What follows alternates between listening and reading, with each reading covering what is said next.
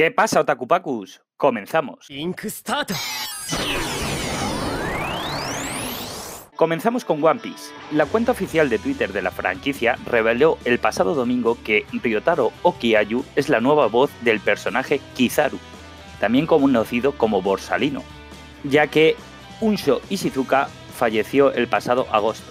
El personaje aparece en el episodio 881 del anime, de ayer mismo, 21 de abril, Veremos a ver qué tal la voz. Seguimos con Tate no.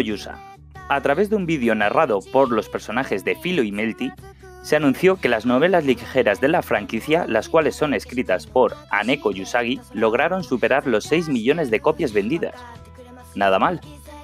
En el mismo vídeo se promociona el volumen número 13 del manga, el cual saldrá a la venta el próximo día 23 de abril.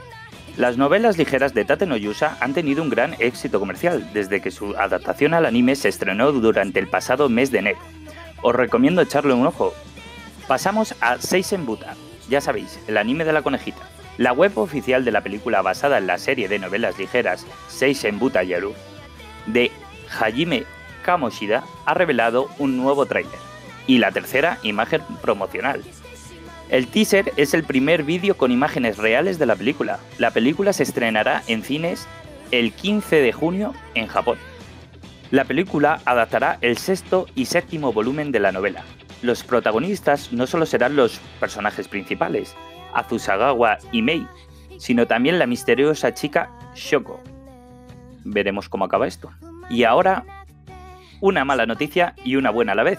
La publicación del manga Tejina Senpai se pausará durante un mes.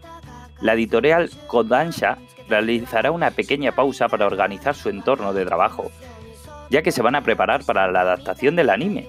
Se estrenará en junio de este mismo año, que por lo que a mí me han comentado es bastante bueno, así que tengo bastantes ganas de su adaptación al anime. Seguimos con un clásico, La princesa Mononoke. La princesa Mononoke vuelve a Movistar Plus durante el mes de mayo. El canal contará con un pase el miércoles 8 de mayo a las 8 de la mañana. La película ahora es licencia de Vertigo Film. Y por último, Maquia, una historia de amor inmortal. Movistar Plus estrenará en su programación la película. Esta película fue estrenada en noviembre de 2018, si no recuerdo mal. La trama, básicamente, trata de Maquia, la protagonista, que pertenece a un grupo de personas que dejan de envejecer en la adolescencia. Tras una serie de sucesos, tienen que escapar y en un bosque conocerá a Ariel, un pequeño que ha perdido a sus padres. La historia desarrolla la relación entre Maquia, que no envejece, y Ariel, que sí. Si no recuerdo mal, esta película en el Festival de Sitges creo que fue, no sé si fue la ganadora o estuvo nominada, así que tiene muy buena pinta, aprovecharlo. Y esto ha sido todo en este podcast de Podcast. Hasta luego.